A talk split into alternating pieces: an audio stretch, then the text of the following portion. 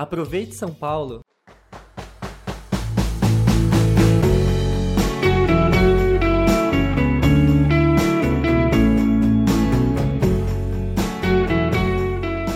Estamos vivendo um momento delicado de pandemia no mundo todo. O coronavírus veio de uma grande família viral que causa doenças respiratórias. Em relação a SARS-CoV-2 ou Covid-19, na maioria dos casos a doença é de leve a moderada, mas pode se manifestar de maneira grave, principalmente em idosos e pessoas com doenças pré-existentes, e infelizmente levar à morte. A melhor forma de se proteger e proteger quem você ama ainda é restringindo o contato com outras pessoas. Mas se você precisa sair, você pode fazer os testes para descobrir se contraiu o vírus. Você sabia que existem três tipos diferentes de testagem para a Covid-19? Cada um serve para uma situação diferente.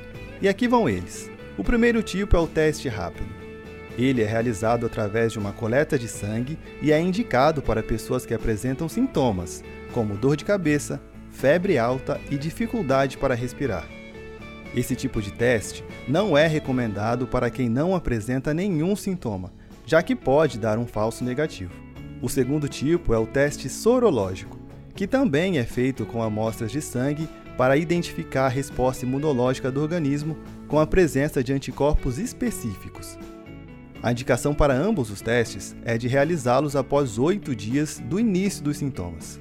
O terceiro tipo de teste é o RT-PCR. Esse é feito com amostras coletadas na mucosa do paciente, como nariz e garganta, e é considerado o padrão ouro para detectar a Covid-19. Ele também é recomendado para pacientes que apresentam sintomas. O pedido é que essas pessoas façam o exame entre o terceiro e décimo dia de início dos sinais da doença. Os testes são uma ferramenta importante para evitar que as pessoas infectadas transmitam o vírus.